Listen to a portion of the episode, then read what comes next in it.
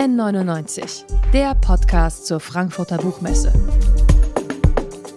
Von Detektor FM, dem offiziellen Podcastpartner der Frankfurter Buchmesse. N99, der offizielle Podcast der Frankfurter Buchmesse, auch live gerade bei Detektor FM. Ihr hört uns live von der Frankfurter Buchmesse. Der Name Paul Bukowski ist vielen vielleicht schon bekannt durch seine bisher sehr humoristischen Kurzgeschichten, die er dann oft auch vor Publikum äh, vorliest. Das sind dann Geschichten aus Hauptsache nichts mit Menschen.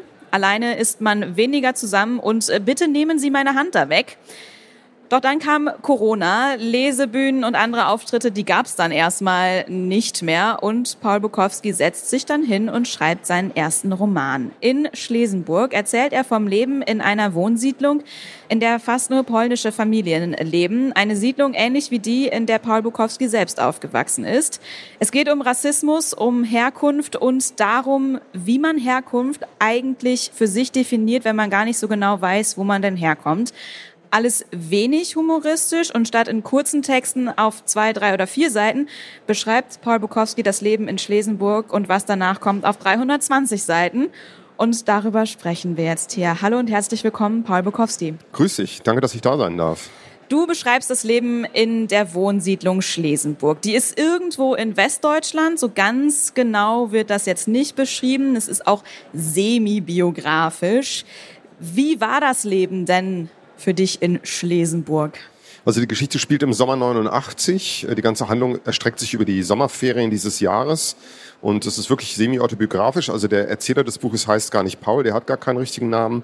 Und es geht sehr viel um die Frage der Herkunft, weil es der polnischen Flüchtlingsgeneration dieser Jahre zu eigen war, dass sie ihre Kinder nicht zweisprachig erzogen haben.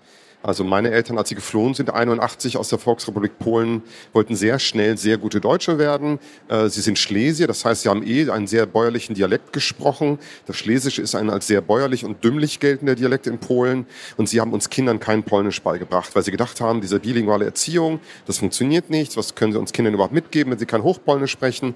Und deswegen haben sie gesagt, wir reden jetzt nur Deutsch miteinander. Und das hat dazu geführt, dass alle Kinder in dieser Siedlung das Gleiche erlebt haben und alle keinen Zugang zu ihrer eigenen sprachlichen und damit auch kulturellen Herkunft haben.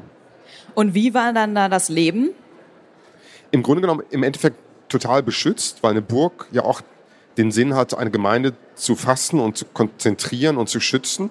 Genau das ist auch der Fall gewesen. Man hat uns ein bisschen ferngehalten von dem Rassismus, den unsere Eltern vielleicht auf Arbeit oder beim Einkaufen von der Mehrheitsgesellschaft äh, quasi gespürt haben. Aber was wir sehr wohl gespürt haben, das war der Rassismus im Inneren. In, inwiefern? Es ist nicht ungewöhnlich für so eine Flüchtlingscommunity, dass die sehr schnell Rassismus aufbaut gegen die Flüchtlingswelle danach oder die mhm. danach. Also nach den Polen in den 80er Jahren kamen sehr schnell die Rumänen. Äh, Ende der äh, 80er, Anfang der 90er Jahre, dann die Russlanddeutschen. Und ich habe sehr viele Ressentiments, rassistische Ressentiments bei meiner eigenen Familie und den Bewohnern der Schlesenburg mitbekommen, die quasi die Erfahrungen, die ihnen widerfahren sind von der deutschen Mehrheitsgesellschaft, gespiegelt haben auf die nachfolgende Flüchtlingsgeneration. Mhm. Du hast gerade schon gesagt, du hast dann auch kein Polnisch gelernt. Deine Eltern haben sich da bewusst gegen entschieden. Du bezeichnest das Ganze als Hyperintegration, weil dann eben an diese Sprache sofort abgelegt wurde. Denn die negative Seite dann, du konntest dich mit deinen Großeltern gar nicht so auf Augenhöhe unterhalten, weil eben diese Sprachbarriere fehlt. Wie hat denn dann diese Hyperintegration geklappt auf der anderen Seite? Weil sie es einfach ganz krass übertrieben haben. Also es gibt ja zwei Aspekte. Es gibt Integration der Assimilation und die Idee der Flüchtlingsgeneration der 80er Jahre aus Polen war wirklich die, möglichst schnell in der Mehrheitsgesellschaft zu verschwinden. Also einfach unterzugehen, nicht aufzufallen. Das ist so ein Ding, das sich bis in die Gegenwart hineinzieht, dass polnische Leute aus dieser Generation immer noch das Gefühl haben, sie möchten auf Teufel komm raus nicht auffallen, im positiven wie im negativen Sinne. Einfach nicht rausstechen oder ähm, rausragen sozusagen aus der Mehrheitsgesellschaft. Ähm, und das ist, glaube ich, ein sehr, sehr großes Problem, das bei uns Kindern eine große Lücke hinterlassen hat, weil wir eben nicht wissen, wo wir herkommen, weil wir nicht wissen, was ist eigentlich die Identität unserer Eltern. Und wie ist dann so dieses Dazugehörigkeitsgefühl? Schwebt man so dazwischen? Wie, wie würdest du das Gefühl beschreiben? Das Gefühl in der Burg war ein sehr punktuelles. Wir haben uns alle sehr zur Burg hingezogen gefühlt und zugehörig gefühlt. Ähm, wir hatten nicht unbedingt ein großes Gemeinschaftsgefühl, was andere polnische Communities angeht. Und heute ist es so, dass ich mich ganz klar eigentlich als Deutschen definieren würde, weil ich gar nicht weiß, was es bedeutet, Pole zu sein. Ich kann bis heute die Muttersprache meiner Eltern nicht. Ähm, ich habe Zeit meines Lebens, das erkläre ich so bei Schullesungen immer gerne, ich habe Zeit meines Lebens nie ein Gespräch auf Augenhöhe mit anderen Mitgliedern meiner Familie geführt, wie zum Beispiel den Großeltern. Und zwar nicht nur wegen dem Systemwechsel zwischen Kommunismus und Kapitalismus, der Tatsache, dass die Großeltern hinter dem eisernen Vorhang gelebt haben, sondern der Tatsache, dass es keine gemeinsame Sprache war. Bis zu ihrem Tod kein normales Gespräch auf Augenhöhe, weil wir nicht die gleiche Sprache gesprochen haben. Du hast dann die Kapitel in dem Buch aber trotzdem mit polnischen Wörtern ähm, überschrieben. Wo kam denn dann die Idee her? Die Idee kam daher, dass meine Eltern immer mal wieder selber die Grenzen ihrer Sprache erreicht haben und in Momenten, wo es hoch herging, in Diskussionen, wenn es emotional ans Eingemachte ging, wieder ins Polnische kippen mussten, weil der Kopf die Formulierung des Deutschen nicht hergegeben hat. Und um das wiederzugeben, gibt es immer wieder Stellen im Buch, wo mein Vater aus Versehen einen polnischen Begriff benutzt und mich dann fragt, ob ich weiß, was das heißt und dann mit dem deutschen Begriff weiterfährt. Und daher kam auch die Idee, dass jedes Kapitel bis auf eines einen polnischen Titel hat. Hast du denn noch Kontakt zu anderen, ähm, die dann mit dir in der Burg aufgewachsen sind? Ja, also ich werde oft gefragt bei Lesungen, wie ich das denn alles noch wissen kann, wenn die mhm. Person im Buch acht oder neun oder zehn Jahre alt ist. Und die Antwort ist natürlich die, dass ich sehr viel Kontakt noch zu Leuten von früher habe. Nicht nur unbedingt aus der Burg, sondern einfach Kindern dieser Generation, die den gleichen Migrationshintergrund oder die gleiche Migrationsgeschichte haben und wir uns in langen, tiefen Gesprächen ausgetauscht haben über unsere Erfahrungen. Ähm, das habe ich auch übrigens meinen Eltern erzählt, als ich gesagt habe, ich möchte dieses Buch schreiben, dass die Geschichte, die sie erlebt haben, A, eine spezielle Geschichte ist, die besonders ist, die es verdient, erzählt zu werden. Und zwar B, weil es eine Geschichte ist, die sehr viele Leute erlebt haben in Deutschland. Wie blicken dann so die anderen auf das Leben äh, zurück? Also im Buch wird erwähnt, dass die Eltern, sobald sie eine Art Wohlstandsebene verlassen haben, in die nächsthöhere Wohlstandsebene, anfangen sich zu schämen für das, wo sie hergekommen sind. Und das ist bei der Schlesenburg tatsächlich ganz genauso gekommen. Also meine Eltern haben sich geschämt für die dörfliche Herkunft, dann später für die Asylbewerberunterkunft, dann später für die Schlesenburg und sind jetzt angekommen in ihrem Minitraum vom Wohlstand im Rheinhaus in der Nähe von Mainz. Wie oft und wie viel hast du mit deinen Eltern dann über Schlesenburg gesprochen, auch während des Schreibens? Oh, super viel tatsächlich. Also A, habe ich mir wirklich Zeit gelassen, ihnen, weil sie beide prekär aufgewachsen sind, weil sie beide bildungsfern aufgewachsen sind, zu erklären, warum ich glaube, dass es eine gute Geschichte ist und sie erzählt werden muss. Und auch mit dem Ziel, die Geschichte verantwortungsvoll wiederzugeben. Also wir Kinder haben natürlich die Geschichte ganz oft gehört in unserer Kindheit und Jugend. Es ist allerdings eine komplexe Geschichte. Wir fanden die, glaube ich, manchmal langweilig oder uninteressant. Wir haben auch unterschiedliche Aspekte gehört, unterschiedliche Sichtweisen. Es gibt eine unterschiedliche Geschichte aus der Perspektive der Mutter oder des Vaters. Und jetzt in der Recherche zum Buch habe ich mich mit beiden gezielt zusammengesetzt und ich habe gesagt, erzählt mir alles nochmal en Detail. Und dann hat sich im Gespräch zu dritt oder zu viert herauskristallisiert, was ist die wirkliche Fluchtgeschichte meiner Eltern, was ist die wirkliche Geschichte der Schliesenburg. Hast du da nochmal neue Sachen erfahren für das Buch jetzt? Ich habe ziemlich viele krasse Details von der Fluchtgeschichte meiner Eltern erfahren. Dass sie es zum Beispiel schon mal probiert hatten und denunziert wurden, bevor sie es ein zweites Mal probiert haben und es geschafft haben.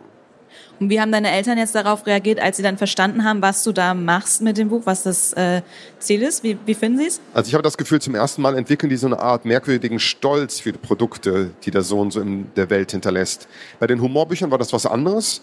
Ähm, da hatten aber das Gefühl, es wird vielleicht ein bisschen zu sehr gelacht über die Familie. Sie haben schon verstanden, es sind abstrahierte Elterncharaktere. Aber hier haben sie das erste Mal das Gefühl, da ist was, was erzählt werden musste und es ist gut, dass er das erzählt hat.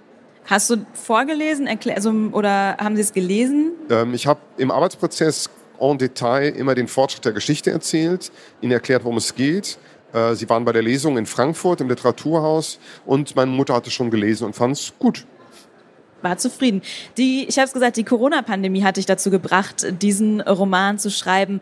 Hast du vor Corona schon mal darüber nachgedacht, dann ein längeres Buch zu schreiben? Ich habe dahingehend darüber nachgedacht, dass mein Literaturagent immer mal gesagt hat, möchtest du nicht mal nach dem dritten oder vierten Kurzgeschichtenbuch einen Roman schreiben? Und das habe ich aber immer sehr weit weggeschoben, weil der Output vor Corona immer einen Fokus hatte, einen ganz starken Fokus auf den Kurzgeschichten. Ich habe regelmäßige Veranstaltungen, wo immer neue Geschichten geschrieben werden müssen, humoristische Geschichten. Und da war ich einfach ähm, gedeckelt, was meinen Arbeitsoutput anging. Und dann mit Corona waren die Veranstaltungen, wie du schon gesagt hast, weg, mit einem Mal alle. Und ich hatte nichts zu tun. Und dann habe ich gedacht, okay, dann jetzt. Das heißt, ohne Corona wäre dieses Buch auch gar nicht zustande gekommen. Im Endeffekt äh, vielleicht ein bisschen später erst. Aber ja, Corona hat mir schon den Arschtritt verpasst, den ich gebraucht habe. Und ich bin dem Buch tatsächlich auch, so albern das klingt, weil es ja nur ein Objekt ist, sehr dankbar, weil es mir nicht nur finanziell den Rücken gestärkt hat in einer sehr schwierigen Zeit, sondern mir, glaube ich, auch mental ein Stück weit die Existenz und das Leben gerettet hat, weil ich was zu tun hatte in mindestens 16 schrecklichen Monaten. Mhm. Wie war denn dann der, der Schreibprozess vielleicht anders? Ich meine, zwei, drei, vier Seiten schreiben ist ja was anderes als über 300 Seiten schreiben. Ich musste mich ein bisschen austricksen. Ich habe am Anfang tatsächlich immer nur maximal drei oder vier Seiten geschrieben mir vorgegaukelt, dass ich beim alten Modus bleibe. Ich habe ein paar Sachen in meiner Wohnung geändert zur Arbeitstheorie. Ich habe einen zweiten Schreibtisch geschaffen, an dem ein so alter Rechner steht, dass er nur fürs Schreiben benutzt werden kann. Also habe mir wirklich einen Arbeitsplatz nur fürs kreative Schreiben gesucht und geschaffen. Und ich habe sehr strenge Arbeitszeiten mir eingerichtet und sogar mir eine App runtergeladen, die meinen Internetanschluss oder gewisse Webseiten blockiert, während ich arbeite. Und das hat alles dazu geführt, dass ich mich sehr schnell rein körperlich und mental auf diese neue Arbeitsstruktur einrichten konnte. Und irgendwann hatte ich auch das Gefühl, so jetzt habe ich den Modus gebrochen, jetzt kann ich mehr schreiben. Und dann lief's. Also mein Lektor hat beim, hat beim Lesen festgestellt, wo mein Wendepunkt war im Arbeitsmodus. Ich habe gelesen, du machst es dann ja auch so, du diese Kurzgeschichten, die werden erstmal am Publikum ausprobiert, bevor sie dann final in so einem Buch landen. Inwiefern war das jetzt anders bei dem Buch? Also das konntest du ja nicht irgendwem noch vorher vorlesen, weil wir sagten ja schon, ja. Publikum-Vorlesungen war ja. nicht. Also Vorlesen vor Publikum, deswegen nenne ich mich auch sehr gerne Vorleser, ist echt Gold wert. Also dass man Texte, gerade humoristischer Natur, wo viel Feedback zu erwarten ist vom Publikum, dass man das von einem Publikum vorlesen kann, das ist super, super toll. Texte werden 20, 30 Mal gelesen, gehen dann erst ins Lektorat und dann muss im Lektorat fast gar nichts mehr gemacht werden, weil sie einfach geschliffen sind nach so langer Zeit. Das geht bei einem Roman natürlich nicht.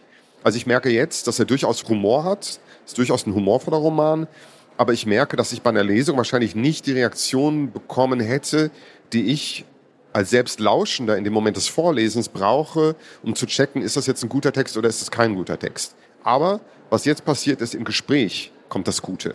Im Gespräch danach kriege ich Feedback oder kriege Sachen gesagt, bei denen ich weiß, oh, ich habe mich wirklich für das richtige Produkt sozusagen entschieden. Ich mache, ich erzähle die richtige Geschichte aber vorher gab es das nicht. Und die einzige Person, die erste Person, die mir Feedback gegeben hat, war der Lektor vom Verlag. Und wie ist so jetzt das Feedback, was dich jetzt schon erreicht hat? Das Feedback ist ziemlich gut. Also ich äh, habe mir sehr viel Mühe gegeben, es vor allem so bei Bloggern und Instagram-Leuten zu streuen, weil ich denen so als Buchmensch folge und total auch viel zu verdanken habe. Und da ist das Feedback wirklich sehr, sehr gut. Ähm, und ich persönlich, mir fehlt weil ich noch nicht so viele Lesungen gemacht habe, noch so ein bisschen der Zugang zum eigenen Buch. Ich habe so vier, fünf Stellen, bei denen ich weiß, die kenne ich so gut, die möchte ich jetzt auch vorlesen, aber den Rest des Buches muss ich mir noch so ein bisschen selber erschließen. Klingt ein bisschen paradox, aber ich habe mit AutorInnen gesprochen und die kennen das alle. Okay. Sobald man das fertiggestellt hat, fremdelt man für ein halbes Jahr damit und erst dann kommt man wieder ins eigene Produkt hinein. Das heißt, es gibt dann so die Lieblingsstellen, die man dann vorliest und bei den anderen vielleicht erstmal noch selber dann vorm Spiegel übt? Ja, oder einfach mal zu Hause nochmal in Ruhe liest, das eigene Buch sich nochmal zu Gemüte führen und dann feststellen, ach ja, 180, 190, Seite 190, die ist ja super, die probiere ich mal aus. Du hast gerade schon gesagt, du hast dich früher oder nennst dich gerne auch Vorleser sagst auch Autor von Kurzgeschichten. Heute sagst du dann aber auch selber mal Schriftsteller. Wo siehst du denn da den Unterschied bei dir? Also als ich für die Bühne geschrieben habe, oder was mache ich auch immer noch, für die Veranstaltung hatte ich tatsächlich eher das Gefühl, es ist eine Dienstleistung. Also das Schreiben ist natürlich ein kreativer Prozess, aber die Idee dahinter ist ja, dass man Leuten zwei Stunden Humorliteratur präsentiert. Das ist ja wirklich eine ganz klare Dienstleistung gewesen im Endeffekt.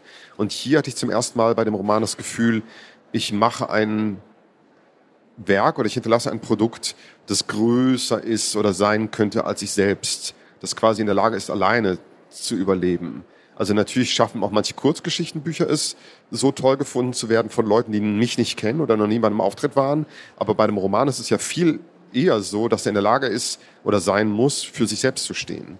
Und ich finde, das ist so eine Brücke zwischen Autorensein, Dasein und Schriftstellertum, dass man, dass man irgendwas macht, was es schafft, alleine zu überleben. Hm.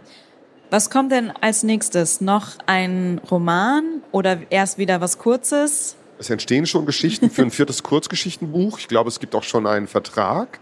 Ähm, aber ich habe schon sehr Blut geleckt bei dem Roman und hätte schon Lust, noch einen zweiten zu schreiben. Da können wir also vielleicht noch was erwarten von Paul Bukowski. Wir haben über seinen Debütroman Schlesenburg gesprochen. Schlesenburg ist im BTB Verlag erschienen, hat 320 Seiten und gibt's für 22 Euro. Vielen Dank für deinen Besuch. Super gerne. Vielen Dank. N99, der Podcast zur Frankfurter Buchmesse. Von Detektor FM dem offiziellen Podcastpartner der Frankfurter Buchmesse.